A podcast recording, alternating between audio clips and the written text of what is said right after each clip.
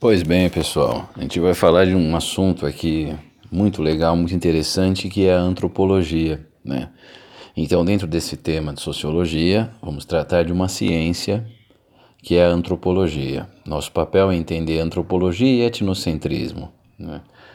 Vamos começar com etnocentrismo, só para a gente dar uma pincelada. A palavra etnocentrismo, que vem é, de etnia, e etnia vem de etnos, e o que, que é etnos? Etnos é povo que possui uma mesma, um mesmo ethos, ou seja, um mesmo hábito, uma mesma prática. Inclusive a palavra ética vem de ethos, né, de hábito, prática recorrente. Então o que, que é o etnocentrismo? É quando você julga o mundo, as culturas alheias e distintas da sua e as outras visões que se diferem da sua, única e exclusivamente a partir da sua dimensão conceitual cultural, como se ela fosse a única, a verdadeira, a superior e etc. Então, a perspectiva etnocêntrica, você vê isso em prática durante a consolidação do imperialismo e do neocolonialismo, né? As práticas imperialistas elas são fundamentalmente etnocêntricas. Quando a gente entende o mundo, né, sob essa dimensão, a gente deixa de crescer culturalmente, deixa de conhecer a pluralidade a diversidade. E o combate ao etnocentrismo, vamos colocar assim, uma forma da gente se blindar contra o etnocentrismo e tentar entender a realidade a partir de uma pluralidade, uma diversidade mais significativa, é a antropologia. Né? E o que é antropologia? É a ciência das diferenças. É a ciência que leva em consideração a pluralidade, a diversidade e, acima de tudo, as diferenças. Ela é a ciência do homem no sentido mais lato, né? Engloba origens, evolução, desenvolvimento físico, material, cultural, a fisiologia, a psicologia, características raciais, costumes sociais, crenças, né? envolvendo até mesmo a questão da subjetividade. E a antropologia, ela é uma ciência que se pauta justamente na compreensão dessa pluralidade, dessas diferenças, né? sob vários aspectos. E a antropologia, ela se desenvolve no século XIX, que é que coincide, né, inclusive, com o cientificismo lá do final do século XIX, o positivismo de Auguste Comte, né, o determinismo que você tem sobre a figura de Morgan, é, o darwinismo social, né, sob, sob a contribuição de Spencer, determinismo geográfico com Frederick Hartzell, e toda essa, todo esse cientificismo ele está sendo forjado para alimentar o projeto neocolonial, né, imperialista. Você tem que lembrar que em 1885 vai acontecer o Congresso de Berlim, no qual as principais potências europeias vão dividir a África e a Ásia como se fosse um bolo entre eles. E nesse contexto é onde você tem também a antropologia surgindo, no contexto do cientificismo, veja bem. Contanto que a primeira dimensão conceitual que a gente tem da antropologia se dá com Lewis Henry Morgan, né? é um antropólogo, nascido em 1818, morreu em 1881, e ele via a sociedade, ele via as culturas, ele analisava a realidade sob uma perspectiva que nós chamamos de evolucionismo. Então, o segredo para entender né, a antropologia de Morgan é pensar no evolucionismo. E o que pressupõe o evolucionismo, né? Quais são as prerrogativas dessa, dessa visão evolucionista? O Morgan acreditava que existia uma espécie de evolução rumo ao processo que ele chama de civilização da selvageria à civilização. E civilização, evidentemente, para ele, o sinônimo de civilização era civilização branca, europeia, ocidental, né? evidentemente. Se possível, cristã, né? enfim. A selvageria está atrelada ao paleolítico, né? a palavra paleo vem de antigo, líticos é pedra, período que antecede a revolução neolítica né? e a consolidação aí da domesticação de plantas e animais. O início dessa selvageria está no Paleolítico, então, Paleolítico você tem enquanto processo inicial da selvageria. O processo intermediário, o domínio do fogo, e o fogo a gente bem sabe que ele foi dominado cerca de, possivelmente foi domesticado as fogueiras mais antigas, os, os fósseis mais antigos remetem a cerca de 500 mil anos atrás, com o domínio do fogo, com a domesticação do fogo, vamos colocar assim. A palavra domesticação, inclusive, fazendo um parênteses aqui, ela é bem interessante, né? Domesticar vem de domus, domus é casa, né, em latim. O fogo, enquanto um processo intermediário, a domesticação do fogo, como a gente disse, levar o fogo para casa, é, possibilitou, né, é, ao, longo do, é, ao longo do nosso desenvolvimento na pré-história, uma coisa muito interessante, que foi qual? Além de você afugentar os predadores e etc., você passa a cozinhar a carne, né? E a carne cozida ou assada, quando ingerida, ela libera ácidos graxos na corrente sanguínea, e isso vai estar tá atrelado ao aumento significativo de alguns centímetros cúbicos em nosso cérebro, e isso possibilitará em longo prazo né, que nós fiquemos em pé. Então tá, a, a ideia do Homo erectus está completamente atrelada ao domínio do fogo. Né? E o final desse processo de selvageria é o desenvolvimento de, de ferramentas. Né? Então a gente já está na transição para o neolítico, como o arco e flecha, o machado de mão, né? e etc. É o primeiro degrau, a selvageria. O segundo, rumo à civilização, é a barbárie. E a barbárie, para Lewis Morgan, vai estar atrelado ao quê? A cerâmica, a domesticação de plantas e animais, né? e posteriormente a idade dos metais. Quando a gente fala de, de cerâmica, né, uma coisa interessante a gente entender que para que você né, conceba uma peça de cerâmica, uma panela, um pote, um jarro, etc., etc., quer dizer que você tem que ter coisa para guardar na, na, ali, né? E se você tem coisa para guardar, quer dizer que tem excedente. Se tem excedente, quer dizer que você dominou, né, de certa forma, uma técnica chamada agricultura. Um ótimo livro para entender isso é um livro de Jared Diamond chamado Armas, Germes e Aço. É um livro excelente para entender essa, esses conceitos, né?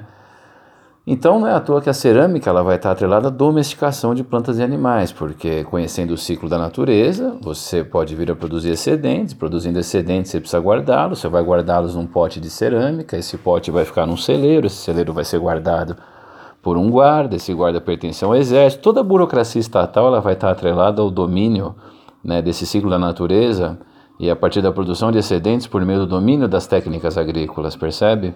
E a idade dos metais, que também é narrado aqui na perspectiva da barbárie de Morgan, vai, vai é muito significativo a gente pensar na, no, no ferro, né, é, ali é, sendo dominado principalmente pelos, pelo, pelos ancestrais dos espartanos, que são os antigos dórios, né, os aqueus com o bronze, né, é, aquele choque de civilizações, é, de, de, culturas, de certa forma, que você vai ter ali na, na região do mundo grego, vai estar totalmente atrelado a, ao domínio dos metais, né, para fazer ferramentas, instrumentos, armas, armaduras e etc, etc. E a civilização, para o Morgan, o último né, degrau desse processo civilizatório, desse processo de evolucionismo, a gente pode colocar assim, é o alfabeto fonético, né, que vai ser desenvolvido é, principalmente, que na verdade o alfabeto fonético, uma coisa interessante a gente entender, né, são os fenícios que vão desenvolver o alfabeto fonético, onde é, você tem o som da letra, né? Os gregos posteriormente vão se apropriar desse alfabeto fonético e vão começar a conceber narrativas, né? Contanto que a, a ideia de alfabeto que a gente fala, né, o nome alfabeto vem dos dois primeiros fonemas do alfabeto grego, né, alfa, beta, gama, delta, né. A escrita vai estar no processo civilizatório e os tempos atuais, só que leia-se, né, tempos atuais, no caso de Morgan, é a, o século XIX, né, ele morreu em 1881. Então esse processo da, da, da antropologia de, de Morgan ela vai é, colocar em diferentes degraus, diferentes patamares, né, digamos assim, as civilizações né, humanas. Então você tem desde a barbárie no Paleolítico até o, o auge, né, o apogeu do, do, do processo é, da evolução, que vai estar personificado pelo branco, europeu, ocidental e etc, etc. Né? Nesse contexto a gente cai numa armadilha muito interessante, né? E essa, essa armadilha é qual?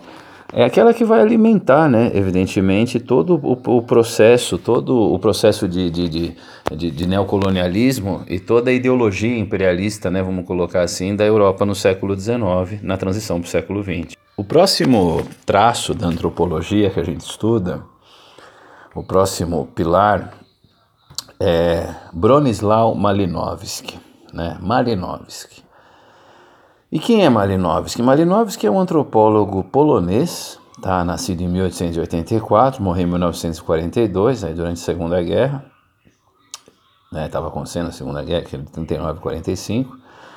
E o Malinowski, ele é um dos precursores daquilo que nós chamamos de relativismo cultural na antropologia, né? Porque qual que é a ideia do relativismo cultural? O relativismo cultural, o olhar relativo, né, como o próprio nome já diz, é o oposto do absoluto. Relativizar as culturas é quando você observa o conhecimento de sistemas culturais sem uma visão etnocêntrica. Né, em relação à sociedade que você está pesquisando, em relação àquilo que você está tentando entender, em relação àquilo que você está é, estudando. Né?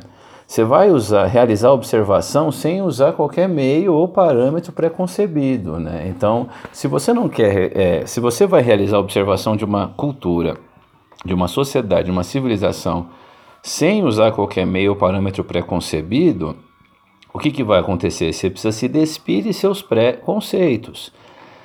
E a grande sacada de Malinowski, e que ele colocava de forma muito interessante, é que a ideia de que o antropólogo deve se despir de sua cultura para estudar as formas nativas de vida. Percebe? Então, o antropólogo do funcionalismo é aquele que, por exemplo, ele vai estudar uma tribo indígena lá no Xingu e ele vai ver a prática do infanticídio. Um bebê que nasce, um bebê na, na tribo que nasce com uma deformidade física, ele vai ser enterrado vivo. Sob a, nossa, sob a nossa perspectiva, sob o nosso olhar, isso é altamente condenável, isso é inaceitável, né, dentro dessa nossa lógica do mundo ocidental, pós-moderno, etc, etc. A gente não faz isso com uma criança né, que nasce, digamos, com uma deformidade física. Mas aí a gente para para pensar, a gente não mata essa criança, mas depois ela é simbolicamente e socialmente morta, né? Porque quando ele cresce, né, para um cadeirante é muito difícil ter acesso aos espaços, ao mercado de trabalho, aos relacionamentos, né, como a gente pode colocar assim. Então, assim, qual é a grande sacada? Você tem que se despir da sua cultura para entender a cultura alheia. Né? Os funcionalistas, eles explicavam o mundo em termos das suas funções. Né? Então, o que é interessante a gente entender? Cada elemento de, da, da, cultura ia cumprir uma determinada tarefa, uma função dentro de uma estrutura social mais abrangente. E qual que é a estrutura social abrangente? É cada cultura distinta, né? evidentemente, cada civilização distinta, e cada civilização distinta cumpre uma determinada tarefa, uma função, dentro dessa estrutura social maior. Né? Por isso que o antropólogo, segundo Malinowski, deve despir-se de sua cultura para estudar formas nativas de vida. E o último antropólogo que a gente fala é um antropólogo francês, né? na verdade ele é belga, me perdoe, tá? Ele é belga, inclusive passou uma temporada no Brasil, ficou quatro anos aqui no Brasil estudando as tribos indígenas brasileiras, escreveu um livro maravilhoso sobre isso chamado Tristes Trópicos, né? Parece um trava-língua dos três tigres tristes comendo três pratos de trigo. Tristes Trópicos, tá? E o Claude Lévi-Strauss é o nome dele. Claude Lévi-Strauss morreu recentemente, né? Assim, recentemente, morreu 11 anos atrás, né? Se, se você estiver ouvindo isso aqui em 2020. Morreu em 2009, tá? Nasceu em 1908, morreu em 2009. E o Lévi-Strauss, o que, que ele fala? É uma coisa muito interessante. Ele fala assim, ó, que independentemente da... Ele é o precursor daquilo que a gente chama de estruturalismo. E qual que é a ideia do estruturalismo? De que independentemente tá, da, sua, é, da sua cultura, da sua civilização, da realidade que você se insere, existe uma estrutura subjacente a todas as culturas e civilizações, uma estrutura de pensamento. Como assim? É uma mesma estrutura. É como se é algo muito parecido com o fenômeno do arquétipo lá de Jung, né? Mas vamos entender essa estrutura. Quer ver, ó? Independentemente da cultura em que você se insere, da civilização que você analisa, é, todas as pessoas, em via de regra, elas têm uma tendência a um pensamento binário. certo e errado, dia, noite, pecado, virtude, divino, profano, homem, mulher. Pensar de forma binária faz parte da estrutura de pensamento do ser humano, percebe? É o estruturalismo. E para Claude Lévi-Strauss, a cultura ela é forjada em ideias, ferramentas, costumes, tradições, ou seja, não existe uma possibilidade de você atrelar uma importância maior a determinada cultura em detrimento de outra. E todas as culturas, elas possuem imperativos instrumentais. Esse é o grande segredo. O que, que são imperativos instrumentais? Independentemente da cultura, da tribo, da civilização, você tem três pilares, né, que são assim, que organizam, que sustentam essa cultura. Vamos podemos colocar dessa forma. A estrutura é muito parecida, percebe? Se você estiver entendendo agora essa parada, você está entendendo? O estruturalismo é a estrutura de pensamento nossa, independentemente da civilização, por exemplo, um exemplo é pensar de forma binária, né? E também a estrutura de todas as, de todas as sociedades possui imperativos instrumentais, independentemente da cultura, independentemente da civilização que você estiver analisando, você tem imperativos instrumentais que são pautados no quê? Que são princípios organizadores e que sustentam a cultura. Qual é a estrutura? Independentemente da cultura e da civilização, todos obedecem a uma perspectiva de economia enquanto uma atividade colaborativa, possuem leis, né? E tem um processo de formação educacional, ou seja, quais são os imperativos instrumentais? A economia, a lei e a educação. Além disso, você tem as tradições, como parentesco, costume, cooperação, isso está presente em todas as culturas. E as instituições sociais possuem uma função.